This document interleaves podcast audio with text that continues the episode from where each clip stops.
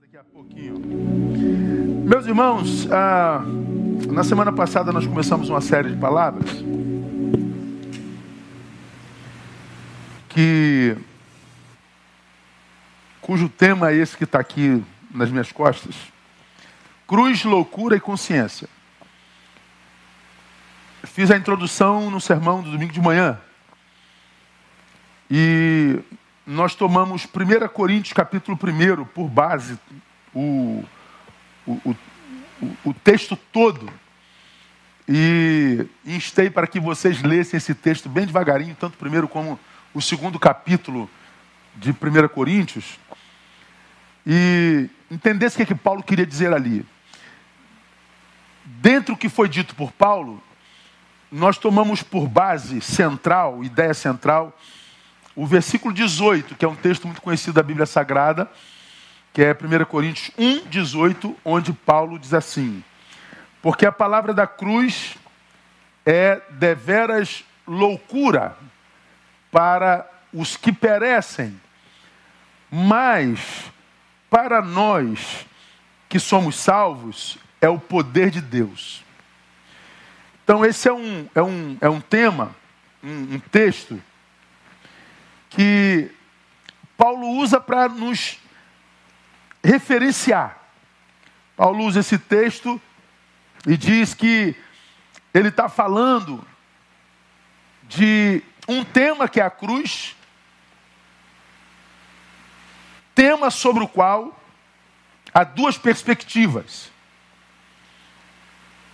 Por que, que duas perspectivas? Porque dois analisadores dois diagnósticos. Um, a palavra da cruz é deveras loucuras, loucura. Então é uma loucura imensa. O texto salienta deveras loucura, uma grande loucura, uma loucura saliente, é uma verdadeira insanidade. Olhar para a cruz, onde Cristo foi crucificado, olhar para a imagem de, de Cristo, crucificado, ensanguentado, coroado com espinhos, transpassado por flechas, e chamar aquilo de poder de Deus, vocês são loucos, é uma insanidade.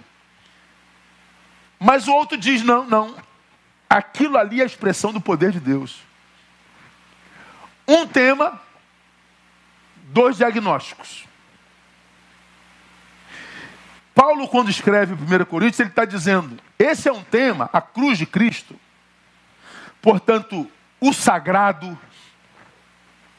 Esse é um tema sobre o qual nós nunca conseguiremos unanimidade.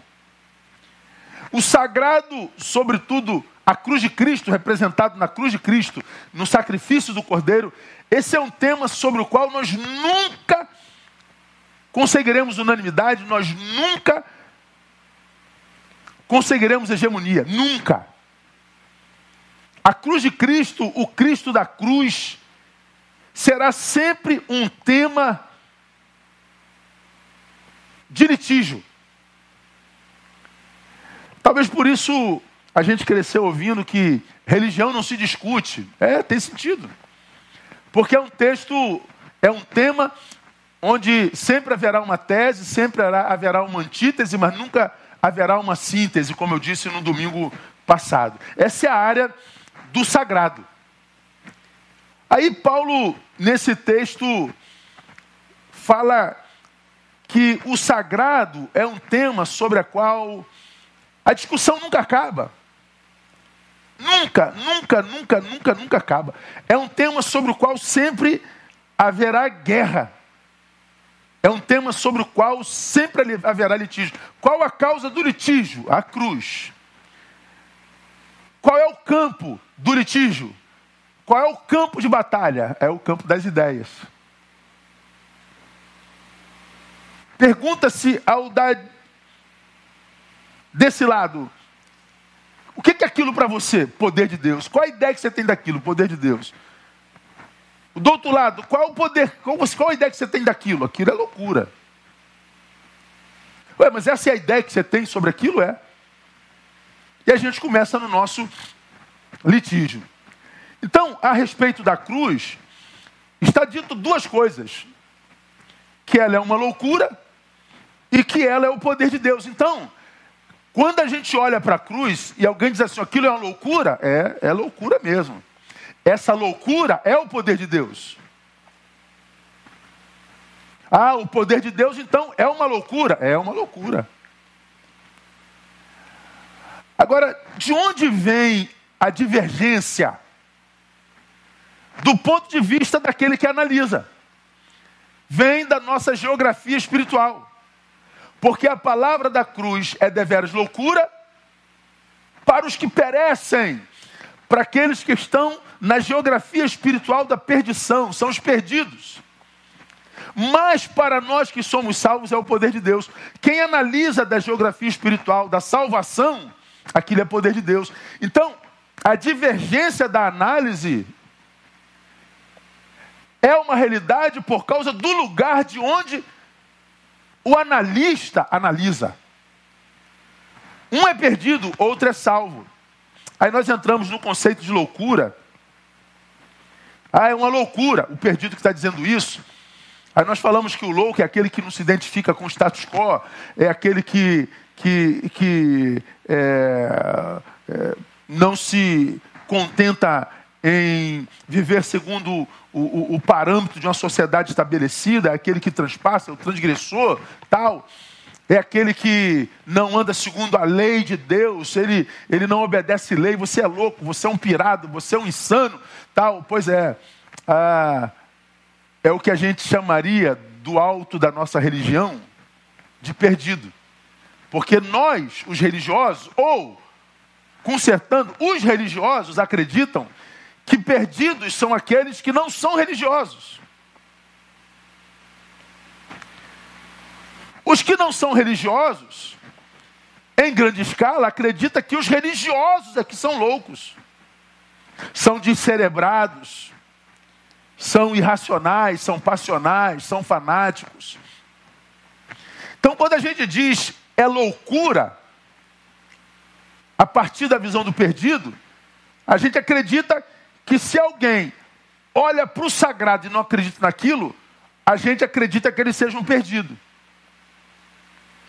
E ao mesmo tempo, porque daqui a gente simplesmente acredita naquilo, a gente acredita que nós somos o salvo da expressão paulina. Aí eu citei Richard Dawkins na semana passada. Dawkins foi alguém que escreveu Deus um Delírio. E esse livro, quando foi escrito em 2006, foi um rebuliço nas redes, na mídia. Foi uma revolução no meio dos cristãos, porque o ateu, o papa dos ateus, disse que Deus é um delírio. Você, quando começar a ler esse livro, ah, certamente começará com fé, mas ao terminá-lo, não terá mais fé nesse Deus. Eu vou demovê-lo dessa fé irracional. Bom, os crentes piraram. Foi uma revolução entre os crentes, pastores, livros foram escritos contestando Richard Dawkins. Foi uma ofensa. Por quê? Porque um perdido disse que Deus é um delírio. Então nós vimos uma, uma geração de crentes indignadas porque um ateu disse que Deus é um delírio. Aí eu perguntei: o que é pior? Um ateu dizendo que Deus é um delírio? ou alguém que se diz, diz salvo, tratando Deus como um detalhe na vida, não fazendo dele a coisa principal, não dando a ele o lugar de honra. O que é pior? Um ateu dizer que Deus é um delírio, ou um crente fazer de Deus um detalhe? Tratar Deus com só menos importância, usá-lo como uma escada para ascensão, fazer do seu nome negócio. O que, é pior? Então, a gente sabe que é o perdido. É aquele que virou as costas para Deus, não quer saber do que de Deus diz respeito. Mas o que será o salvo na perspectiva de Paulo? É só aquele que crê que isso aconteceu?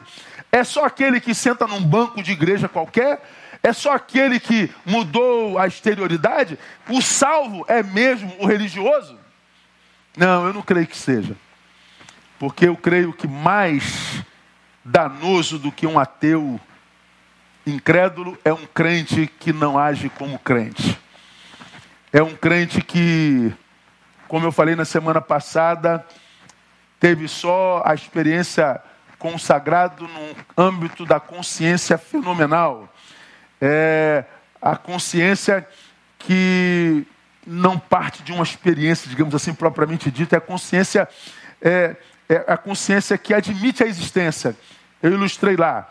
A, a consciência de fenômeno é saber que ali tem água, é saber que aquilo é água. Eu creio na existência da água. Mas eu citei a consciência de acesso, que é a evolução dessa consciência fenomenal. Eu sei que aquilo ali é água, consciência de fenômeno. Quando eu me molho, consciência de acesso.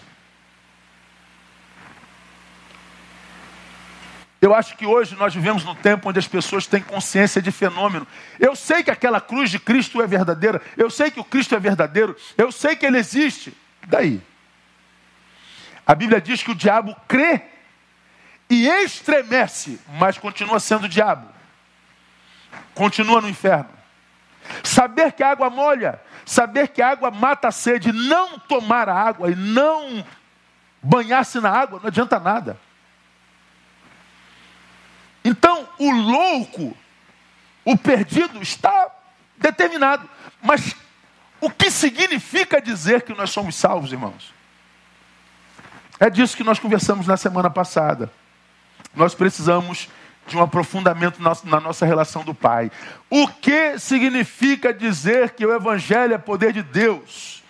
O que significa dizer que nós somos o salvo, que acredita que o Evangelho é poder de Deus? É só se tornar membro de uma igreja? É só carregar uma Bíblia do braço? É só postar frases? Instagram? Não, a coisa é mais profunda. O que significa dizer que o Evangelho é o poder de Deus? Primeiro, e aqui eu vou ficar só no primeiro, que é para a gente voltar para nossa mãe jantar com ela. Significa dizer, sobretudo, meus irmãos, que nós entendemos o nosso chamado. Sobretudo, eu vou discorrer sobre isso ao longo das semanas. Quando eu digo, isso é uma loucura, eu estou perdido. Então a gente já sabe que é um perdido. Abriu mão da transcendência. Carnificou-se reduziu-se. Mas quem é o salvo que diz que aquilo é o poder de Deus? É, é aquele que entendeu o seu chamado. Aí aqui, eu, eu faria uma pergunta pessoal para cada um de vocês. Você sabe para que, que foi chamado de verdade? Vamos imaginar que você tenha sido salvo mesmo. E você tenha certeza disso. Glória a Deus. Isso é o primordial. Mas uma vez salvo, você sabe salvo para quê? Você sabe salvo por quê? Uma vez que nós somos, como igreja, nos ensina o próprio Paulo e a palavra, nós somos o corpo de Cristo. Você sabe que membro você é nesse corpo? Qual parte do corpo você é? Qual é o teu chamado? Ou será que você ainda vive a chamada crise de identidade espiritual? Isso é importante demais, irmãos. Nós vamos discorrer sobre isso mais para frente um pouquinho. Quando eu falo que dizer que nós cremos que a cruz é o poder de Deus para a salvação de todo aquele que crê, eu estou dizendo que sou salvo. E quando eu digo que eu sou salvo, para nós os salvos, eu estou dizendo que eu entendi o nosso chamado. De onde eu tiro isso, irmão? Coloca para mim o painel. 1 Coríntios 1, 1.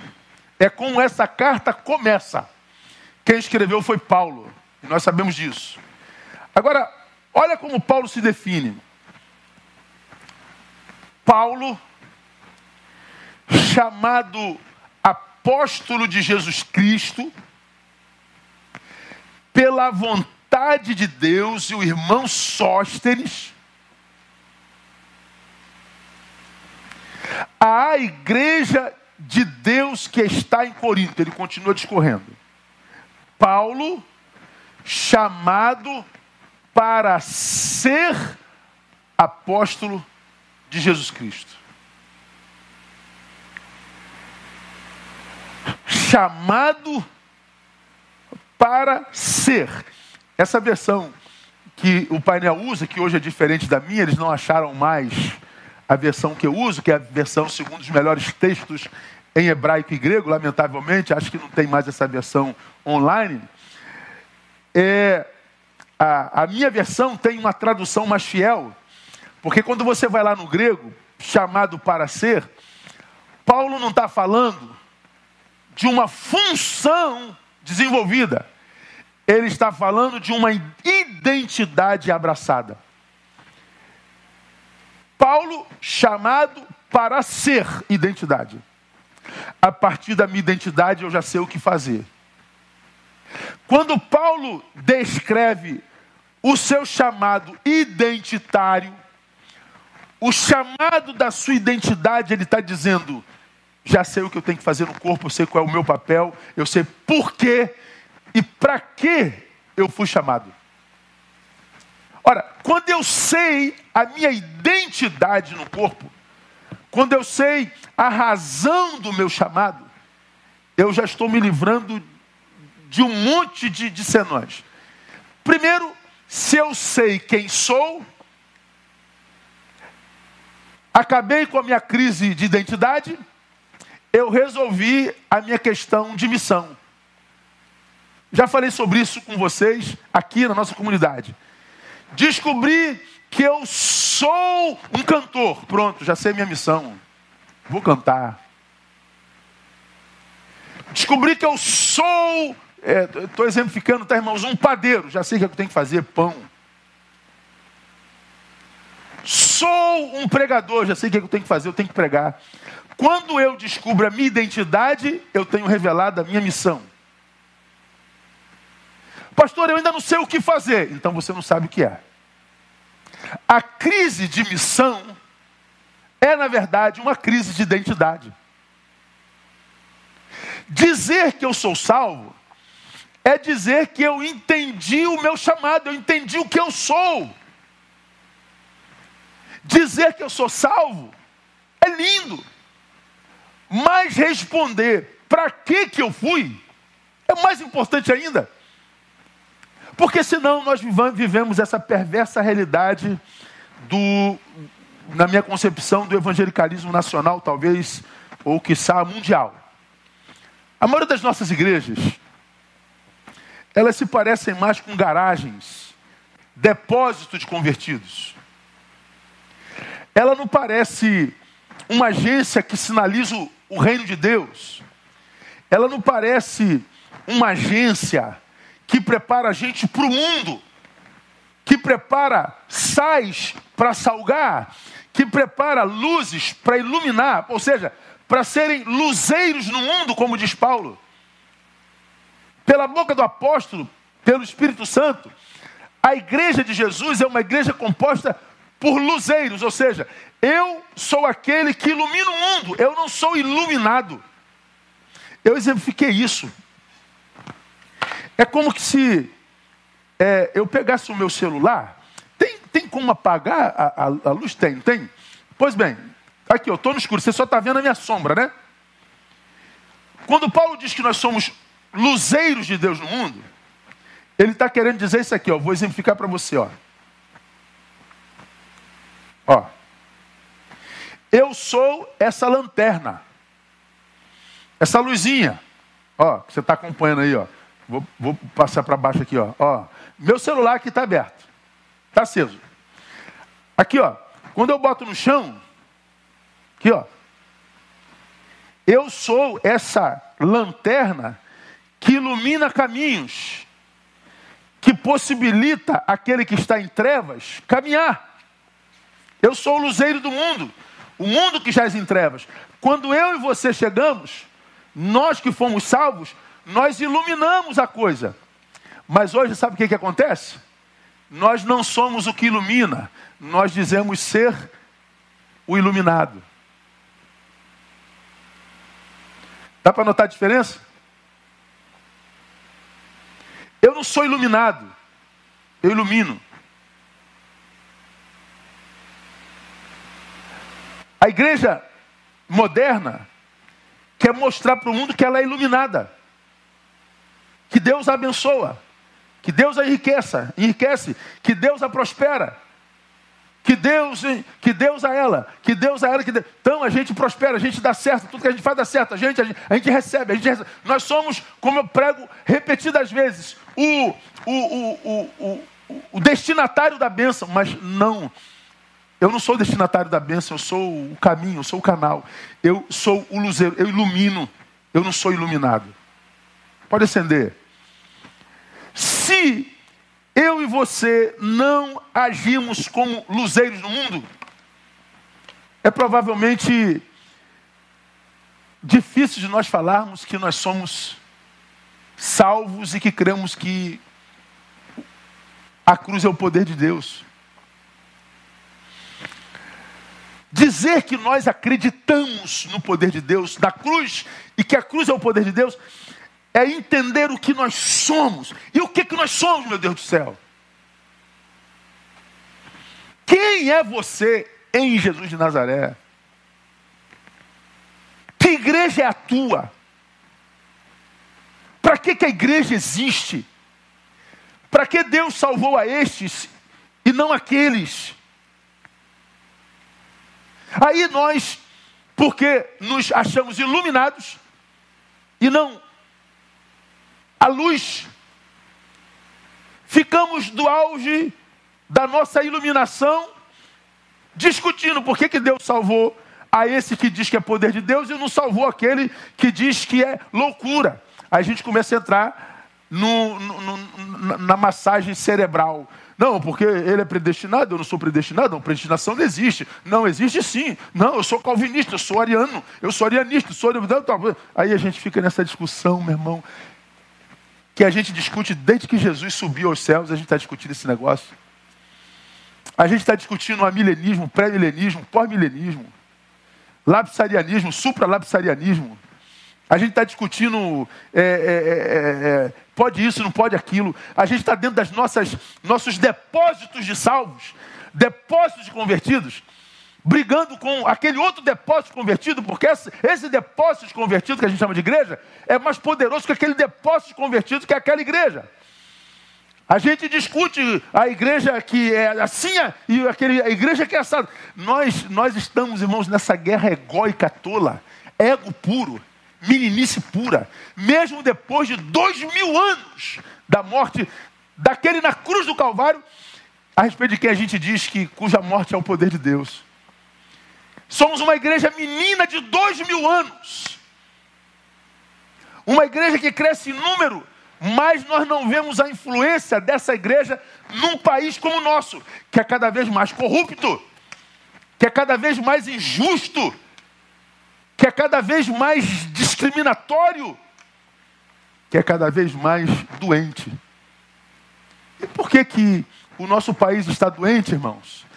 Porque dizer que a cruz é o poder de Deus virou só um discurso e não uma vida desenvolvida, não uma vida praticada.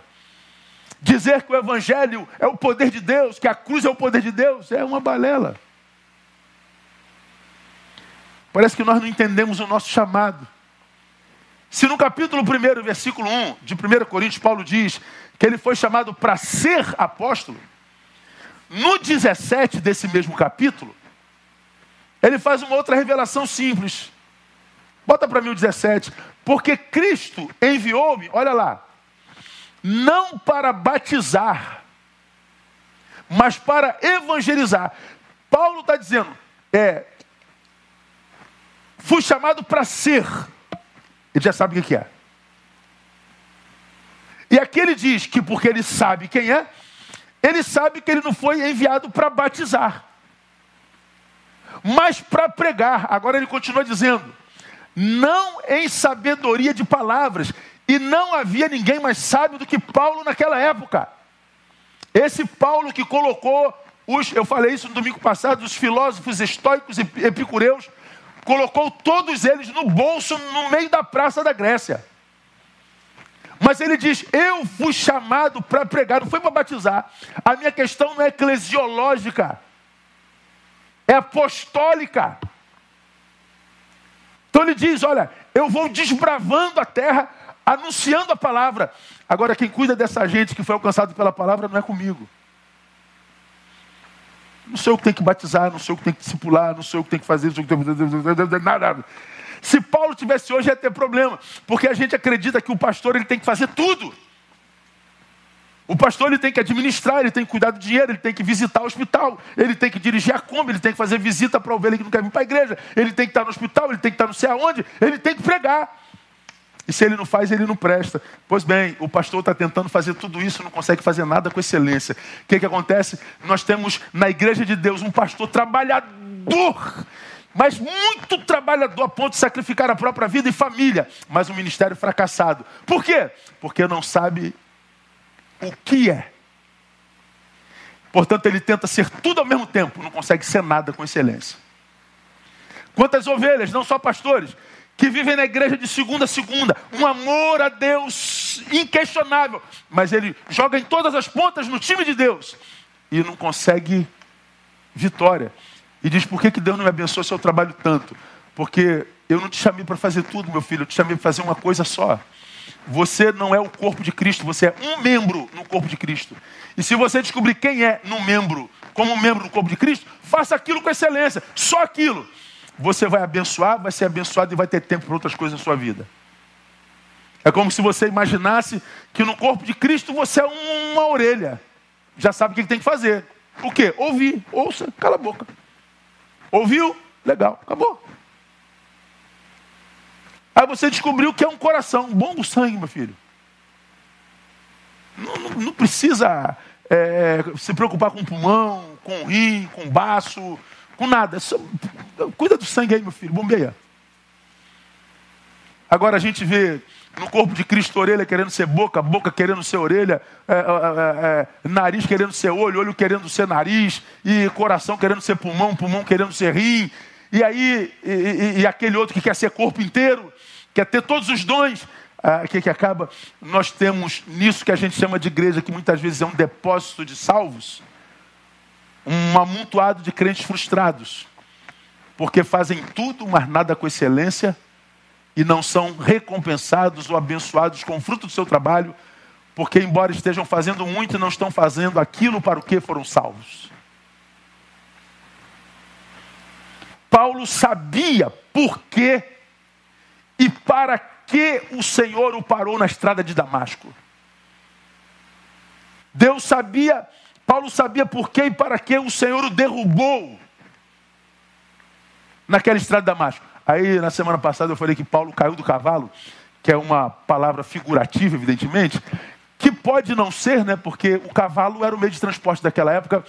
Aí alguém disse assim: é, gostei muito da palavra, mas teologicamente talvez esteja certo, porque a Bíblia não diz que Paulo estava em cima de um cavalo. Aí eu falo assim: ah, meu filho, se você soubesse o que eu tenho vontade de falar para você agora, mas eu vou vencer a minha vontade por amor a Deus. Ah, eu fazia o cavalo te dar um coice. Mas eu fico quietinho, eu não respondo. A gente está ministrando a palavra de Deus, o, o teólogo está, caiu do cavalo não caiu do cavalo? Tem predestinação não tem predestinação? É, é, perde salvação não perde salvação? É, é, é, isso é o que? Depósitos de salvos. Não entendeu o chamado não, irmão. Pastor, por que, que o senhor não fala sobre os temas mais obscuros da Bíblia? O senhor não sabe? Olha que eu sei, cara. Eu acho que eu tenho um conhecimento bíblico assim um pouquinho além do, do normal, com toda a humildade. Mas daqui do meu púlpito, eu quero ensinar você a ser gente como Jesus deseja que você seja. Eu quero, cara, que você no teu trabalho viva uma vida tão equilibrada, decente, que a tua forma de ser, sem que você abra a boca, atraia pessoas. Eu quero que você seja essa. Apaga a luz de novo, por favor. Quero que você seja essa, essa, essa lanterninha aqui, ó. ó apaga aí, aí, ó. Pode apagar tudo. Você, você pode. Você sair daqui do painel. Estou saindo do painel. Consegue vir aqui, Ana? Ou lá de, de trás dá para me ver? Não. Ó, sair da, da luz do painel. Aqui, ó. Você quase não me vê. Mas dá para ver a luzinha? Dá, não dá? O luzeiro você vê em qualquer treva. As trevas podem ser a mais densa, mas o luzeiro vai aparecer. O luzeiro vai ser notado. E quando o luzeiro aparece, ele não aparece para ser glorificado. Não é a face dele que tem que ser vista. É a face daquele que o fez luz. O mesmo Jesus, pode acender, obrigado. O mesmo Jesus que diz que nós somos a luz, luzeiros do mundo, diz que nós somos sal. O sal, quando cola na carne, ele some e transforma a carne na melhor carne que a carne pode ser. Quando a gente consome a carne, a gente diz: que carne maravilhosa! É quem recebe a glória é a carne, não é o sal. A gente sabe que o sal está funcionando quando a carne é glorificada. Eu sei que Jesus está agindo na minha vida quando aqueles com quem eu convivo são exaltados, melhoram Jesus não é glorificado quando eu digo, olha essa casa, com essa costa, vai para o inferno. Olha, você vai queimar no fogo do inferno se você não. Olha, você, você é pecado. Isso não é, não, não é assim que Jesus é glorificado. Jesus é glorificado quando isso tudo que está errado. Percebe que eu cheguei em silêncio, mas a minha influência, como sal, vai dando sabor devagarinho. Sem forçação de barra. Sem segundas intenções. Você influencia porque você é sal. Porque você é luz. Não tem um cronograma teológico, cronológico. Não, é só ser. Ser. Tu imagina 60 milhões de crentes sendo de verdade? O Brasil estava essa porcaria que está? Estava não, irmão. É porque talvez nossas igrejas sejam entulhos de, de salvos. Não sejam depósitos de, de pretensos salvos e não igreja de verdade. Será que nós temos entendido, irmãos, de fato o nosso chamado? Para mim a resposta é um peremptório não. Nós vivemos um tempo muito difícil, cara. Que tempo, é, rapaz, esse tempo para mim é, é, Cara, que tempo chato. Tempo chato. Que tempo chato. A gente não consegue mais dialogar sem brigar, a gente não consegue mais discordar sem brigar a gente distorce tudo que o outro disse. Tem, tem ainda aí, painel, aquela, aquela imagem da semana retrasada da, do diálogo da pera e da maçã, não? Ah, eu gosto de pera, eu odeio a maçã, sei lá, um negócio desse aí. Cara, a gente não consegue mais dialogar. A gente não consegue mais conversar sem, sem discutir. Ou a gente não discute, ou a gente perde a amizade, está sim. E o que, que acontece? Porque o ego é grande, a gente não consegue calar a boca, discute. E a gente vai perdendo amizades, a gente vai perdendo família, a gente vai abandonando congregações, a gente vai rompendo relações que foram absolutamente abençoadoras para nós por anos. A gente não consegue mais discordar, a gente vai perdendo, a gente vai se solidificando. Desculpa a redundância, eu não estou falando de solidificar, de sólido. Estou falando de solidão, tá? É, tem um, uma boa vontade em entender o que eu estou dizendo. Olha lá, hoje acontece assim, ó. As pessoas antigamente, eu gosto de maçã. Aí o outro dizia, legal, eu gosto de pera. Ah, que bom. Você gosta de maçã, eu gosto de pera. Acabou, acabou. Você come maçã, eu como pera. Hoje, eu gosto de maçã. Aí o outro diz, Algum preconceito contra pera? Não, não, não. Nenhum. Eu só disse que prefiro maçã, só isso. Ah, então você odeia pera? Não, não, não. Eu não disse que odeio pera. Maldito odiador de pera. Não, eu não odeio pera. Odeio assim. Você me dá nojo, seu perofóbico. É assim não é?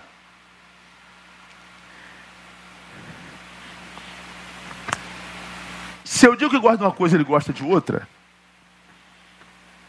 eu entendo que ele está dizendo que odeia o que eu gosto. Não, não estou dizendo que eu odeio que você gosta. Eu só gosto de outra coisa diferente de você. E porque eu gosto de uma coisa diferente de você, não significa dizer que eu odeio o que você gosta. Porque eu adoro diferente de você, não significa dizer que eu odeio a tua religião. Não significa que eu odeio teu sexo, odeio tua mãe, odeio teu pai, odeio teu pastor, odeio teu carro, odeio teu time. Não, hoje não é só odiamos. A gente não consegue mais conversar. Uma polarização generalizada, corrupção endêmica. Como eu falei hoje de manhã, degradação moral, um tempo de escassez. A sensação que eu tenho, e não é só sensação, eu tenho certeza disso, nós estamos sentados em cima de um barril de pólvora. Esse barril vai explodir, irmão. E eu acho que 2022 é esse ano que esse negócio vai explodir. Nós estamos sentados no barril de pólvora. Eu, eu, eu me lembro de, de Hegel quando falava do Zeitgeist, do espírito da época, que foi muito badalado no meio filosófico.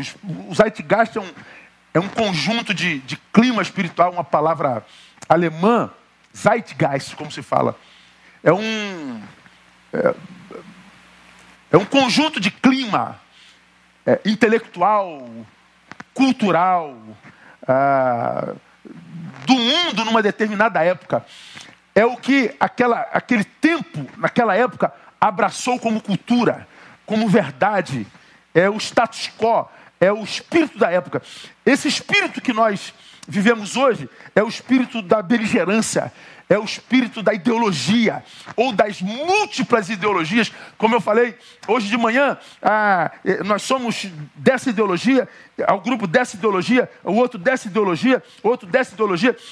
Quem está por trás disso, se há alguém por trás disso, conseguiu nos dividir. Negros e brancos, direita e esquerda, ricos e pobres. Nós estamos divididos e tudo dá briga. Pode dizer mais nada. E nós estamos aqui do alto da nossa ideologia completamente certos e certos de que todas as outras estão completamente erradas. Só que lá eles pensam a mesma coisa. Então o erro está no outro, o problema está no outro. Então nós vivemos nesse espírito de época que é o da beligerância, que é o do cisma, que é o da facção. Pais e filhos em litígio por causa de ideologias. Nós estamos sendo deformados. Conseguiram nos separar. E a igreja abraçou ideologias.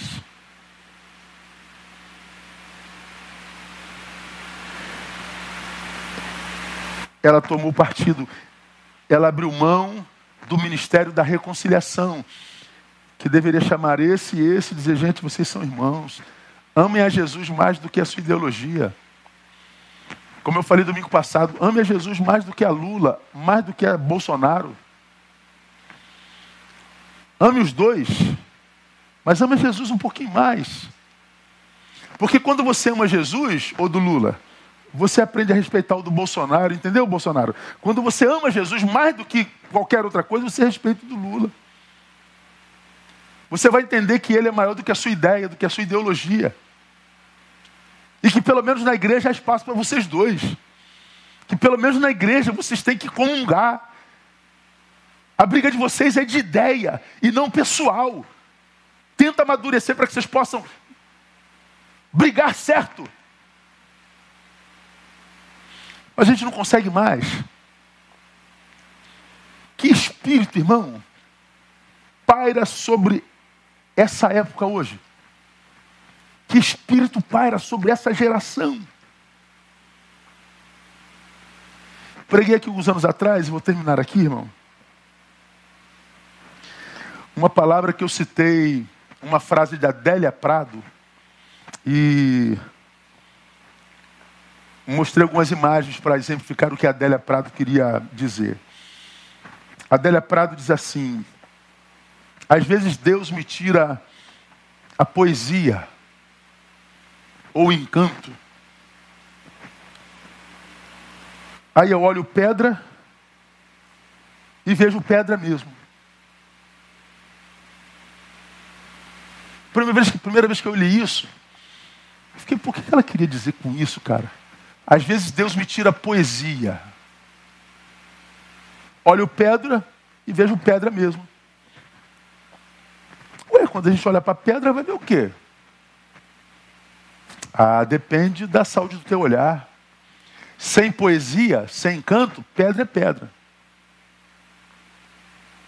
Eu continuei a mastigar um pouquinho mais e, e tentei entender o que Adélia Prado queria dizer, eu entendi completamente.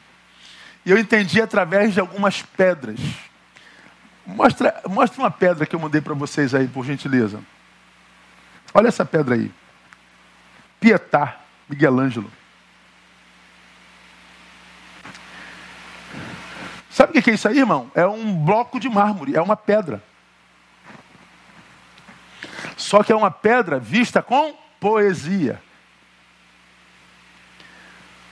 Miguel Ângelo olhou para essa pedra com poesia e disse assim: Poxa, tem uma Maria com Jesus morto no colo aí dentro.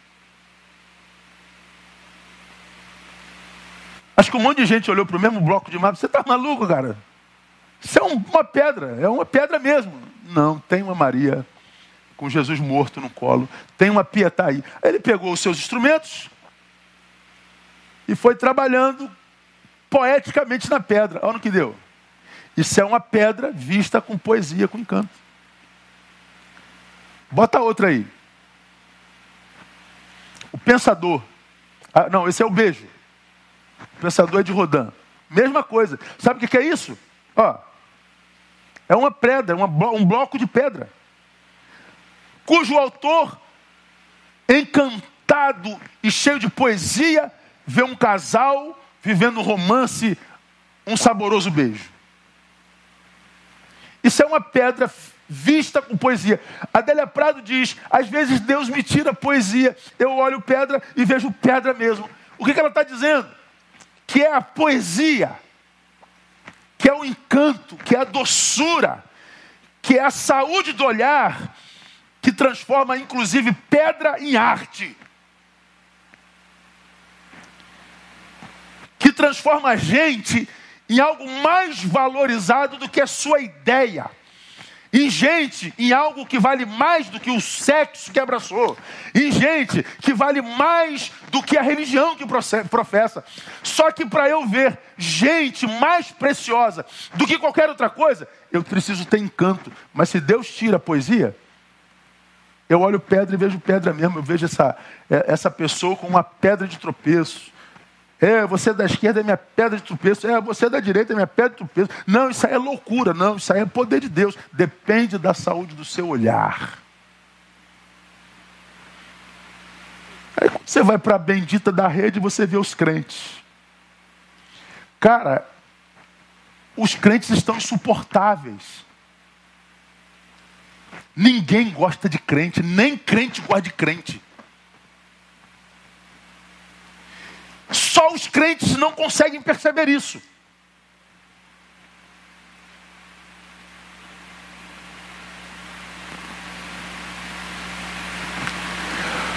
Mas por que, irmãos? Porque nós perdemos o encanto. Nós perdemos a poesia, nós perdemos a doçura do olhar. Nós somos faca de ponta. Toda vez que toca, machuca.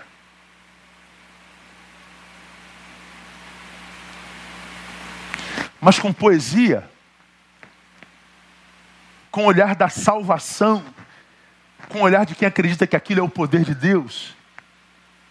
Aquilo gera encanto na nossa vida, aquilo deveria gerar gratidão na nossa vida, aquilo deveria gerar consciência identitária, de modo que, se eu sei quem sou, só posso dizer como esse Paulo que disse: sou o que sou pela graça de Deus, sou o que sou por causa dessa cruz, que é o poder de Deus. De modo que é por causa desse poder, que é a expressão da graça de Deus sobre mim, que eu não fui fulminado, porque eu nasci em pecado. Então, se eu sou obra da graça, eu só posso olhar para o meu irmão com graça. E de onde vem essa desgraça toda que a gente vê sendo trocada? De gente que diz que crê que a cruz é poder de Deus, mas é discurso, é balela. Ele está perdido na religião como perdidos estão aqueles fora da religião. Religião e salvação, religião e, e, e não tem nada a ver com salvação. Acho que o que a humanidade está perdendo é a poesia, o encanto. Está perdendo, olha que coisa interessante, o entusiasmo.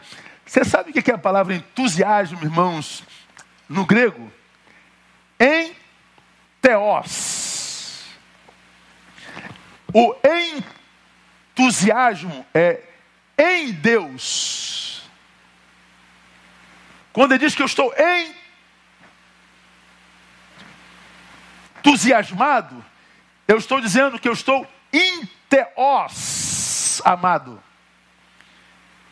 Eu estou em Deus. O entusiasmado está em Deus. O que falta é entusiasmo.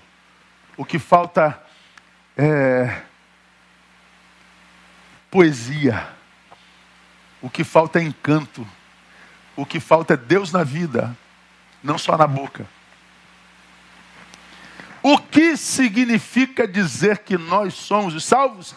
Significa dizer que nós entendemos o nosso chamado, porque entendemos quem somos, resolvemos a nossa problema, a nossa problemática de identidade, nós estamos com um problema identitário resolvido. Uma vez que eu sei quem sou, sei qual é o meu chamado. E para que, que nós fomos chamados? A gente conversa domingo que vem. Domingo que vem a gente começa a falar sobre alguns dados práticos do nosso chamado. Hoje nós resolvemos o problema de identidade. E eu espero muito, meu irmão, minha irmã, que você ouça essa palavra com muito carinho, com muita, muita reverência e como a expressão mais profunda do amor de Deus por tua vida. Eu termino contando uma experiência que você que é membro de uma igreja já conhece. Enquanto o ministério toma seu lugar. Sou pastor, nesse ano eu completo 31 anos de, de ministério.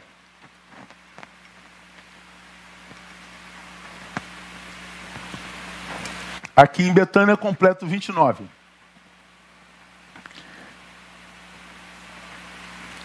Fui ordenado em 90.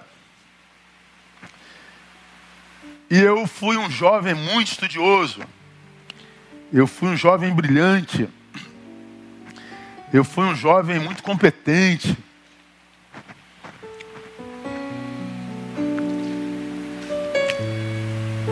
Na minha competência, eu queria servir a Deus com excelência. Escuta, principalmente você que é pastor e líder. Criado no Evangelho, meu pai foi o melhor crente que eu conheci na minha vida. Meu sonho era conhecer o Deus de meu pai, você já me ouviu falar isso, repeti isso hoje de manhã. E embora tenha sido criado na igreja, meus amigos todos batizados com 8, 9, 10, 11 anos de idade, eu me recusei a me batizar criança porque eu me recusava a me batizar sem experimentar a tal da morte. Pelo que se alguém está em Cristo, nova criatura é. As coisas velhas passaram. Então a gente morre para o mundo e nasce para Deus. Eu queria morrer. Eu me lembro que um diácono na nossa igreja disse, não, Neil. Você que nasceu na igreja, é, vai direto assim, ó, é quase hereditário. É diferente de quem vem do mundo, conheceu Jesus, se converte, você vai direto. Eu falei, não, não pode ser assim, meu irmão. Eu ouço a palavra desde criança, eu tenho a palavra dentro de casa, meus pais são minhas referências. O Deus de meu pai, eu já estou apaixonado por ele, mas eu quero ter a minha experiência. Eu me converto aos 17 anos de idade. Vou para o seminário aos 19, aos 23 eu estou pastoreando. 23 anos, uma criança.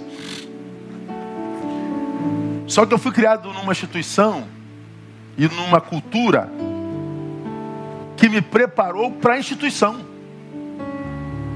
Eu fui treinado para servir a uma instituição.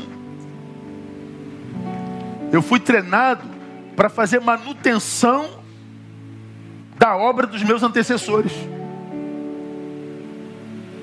Eu fui treinado para desenvolver a teologia da manutenção. Você só vai manutenindo o que fizeram já nos seus passados. De modo que quando você tentar fazer alguma coisa nova, nossa, os nossos antigos devem estar se envolvendo no túmulo.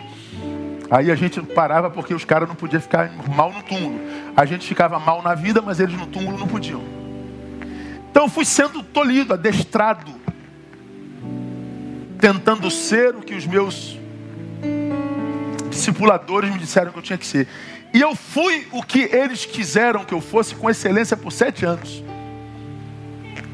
Eu fiz o que eles diziam que eu tinha que fazer. Só que depois de sete anos de ministério, eu vivo uma crise existencial sem precedente na minha vida, que eu chego a duvidar da existência de Deus, do amor de Deus e, sobretudo, do meu chamado. Eu vivo uma crise ampla, total e restrita. E eu não sabia por causa de que aquela crise. Bom, resumindo, eu era um alguém que não era eu. Eu era a projeção do desejo de quem me treinou. Eu era um produto do desejo deles. Um produto do desejo dos meus discipuladores, do meu pastor e do rebanho que, sobre o qual Deus me fez pastor. Então, como eles achavam que eu tinha que me comportar, que eu tinha que dizer, que eu tinha que me vestir, onde eu podia ir, onde eu não podia ir, quando eu tinha que fazer. Então, eu era um, um produto da, da projeção deles. Em 97 eu adoeço e eu não sabia por que tinha adoecido. Até que eu descobri é que eu estava tentando ser quem eu não era. Se eu não sabia quem eu era, eu era qualquer coisa que os outros quisessem que eu fosse e fui. Mas sendo o que eles queriam e não o que eu era em essência, nada do que eu fazia dava certo. Nada do que eu fazia frutificava. Pra você ter uma ideia, de 90 a 97 eu batizei seis pessoas. Em sete anos, seis anos eu batizei cinco pessoas, melhor dizendo. Falei, cara, eu sou um fracassado, não nasci para isso não. Vou largar o ministério.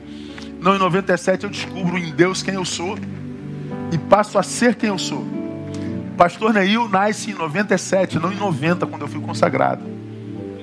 De 97 a 99, nós batizamos 680 pessoas.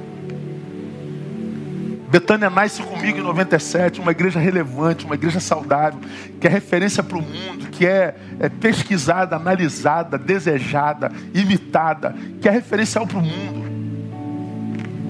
Quando eu descobri quem eu era, eu descobri o que eu devia fazer como esse membro do corpo de Cristo.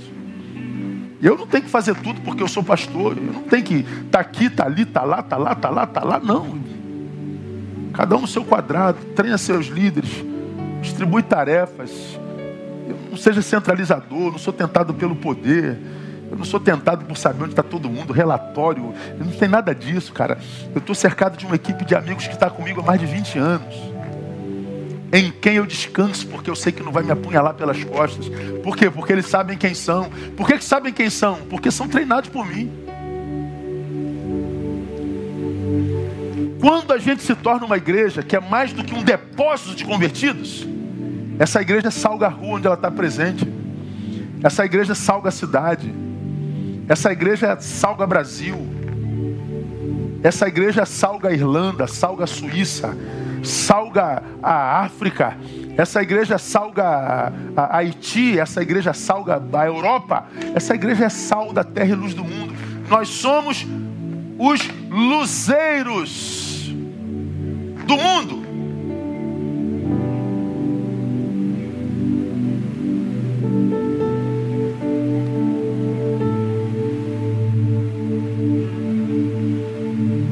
É isso que nós somos. Tá com celular? Quem tem celular na mão? Ninguém? Oh, cara, você não tem celular não? Aqui, tem, acende aí. Ó, acende aí. Pode apagar, pode apagar. Não, apaga a luz. Ó. Apagou. Luzeiro. Bota aí, Ana. Luzeiro. Ó, luzeiro. Ó os luzeiros. Aí a gente vai somando celulares. Sabe o que acontece? A gente vira um holofote, cara. Eu e Kleber eu e Anthony. Vai chegando Valéria. Ó, ó os luzeiros se unindo. Chega para cá, Valéria. Ponta para lá. Aí. As luzes. Imagina 60 milhões de crentes, irmãos, iluminando o Brasil. Essas trevas acabam. Mas não. Obrigado, gente. O que, que a gente quer? Ó, Quero ser visto, eu preciso ser reconhecido. Ninguém reconhece meu trabalho, meu pastor não quer me ordenar, eu, ninguém me dá tapinha nas costas, e ninguém me deixa eu fazer isso. Ninguém. Ah, meu irmão. Falei, Senhor, se eu tiver que paparicar essa gente, eu vou ser veterinário, porque eu amo cachorro, irmão. Eu amo bicho, eu amo tudo que é bicho, eu não mato nem barata. Eu só mato barata quando minha esposa está do lado. Se a minha esposa não estiver do lado, a baratinha vai passar na boa que eu não mato barata. Amo bicho. Mas tá difícil de amar gente, ainda mais quando gente é crente. Irmão. Crente moderno, então, esse crente moderninho, tudo ferrado na vida, achando que é cereja de bolo, irmão. Tá difícil, porque é ridículo demais. Deus quer levantar nessa nação luzeiros. Deus quer levantar nessa nação igrejas que não sejam só depósitos de crentes e de salvos, mas de sal da terra e luz do mundo. E a minha esperança é que ao final dessa palavra, irmão, desse, dessa série, você descubra quem você é em Cristo, para que você seja em Cristo, para que em Cristo você seja honrado. E que a gente possa abençoar a partir da nossa casa o Rio de Janeiro, o Brasil e o planeta Terra. Deus abençoe a gente com essa palavra. Que Deus te abençoe com essa palavra. Ouça essa palavra de novo amanhã. Bota no, no, no Spotify vai ouvindo no ônibus. Bota no podcast, vai ouvindo no táxi, no Uber. Mas ouve. Ouve e deixa ela trabalhar no teu coração no nome de Jesus, porque ela é poderosa. Vamos orar. Vamos jantar com as nossas mães. Pai, muito obrigado por esse dia lindo. Por aquela palavra matinal extraordinária, por essa palavra noturna desafiadora. Que tu falastes, nós não temos a menor dúvida. A dúvida é se nós ouviremos. Então dá nos ouvidos de discípulos, como pediu Isaías, para que a gente possa ouvir, reter, aprender e praticar. Faz desta igreja um luzeiro cada vez mais poderoso. Faz dessa comunidade uma comunidade de salvos que sabem quem são e, portanto, o que devem fazer. E ensina-nos na palavra a, a isso viver. Dá-nos uma semana de bênção na tua presença, guarda-nos do mal, livra-nos do mal e do homem perverso e faz-nos úteis para a glória do teu nome. Que a graça bendita de Jesus, o amor do Senhor que é Pai a consolação do Espírito repousem sobre cada um de nós, cada um de vós espalhados por esse planeta Terra e que sejam sobre nós agora e para sempre. Amém e amém. Aleluia. Boa noite, bom apetite, boa semana. Vamos sair louvando ao Senhor.